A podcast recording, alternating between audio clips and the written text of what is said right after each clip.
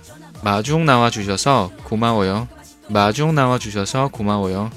好，最后一句呢是很累吧，把你屁股하洗 죠， 把你屁股하洗 죠。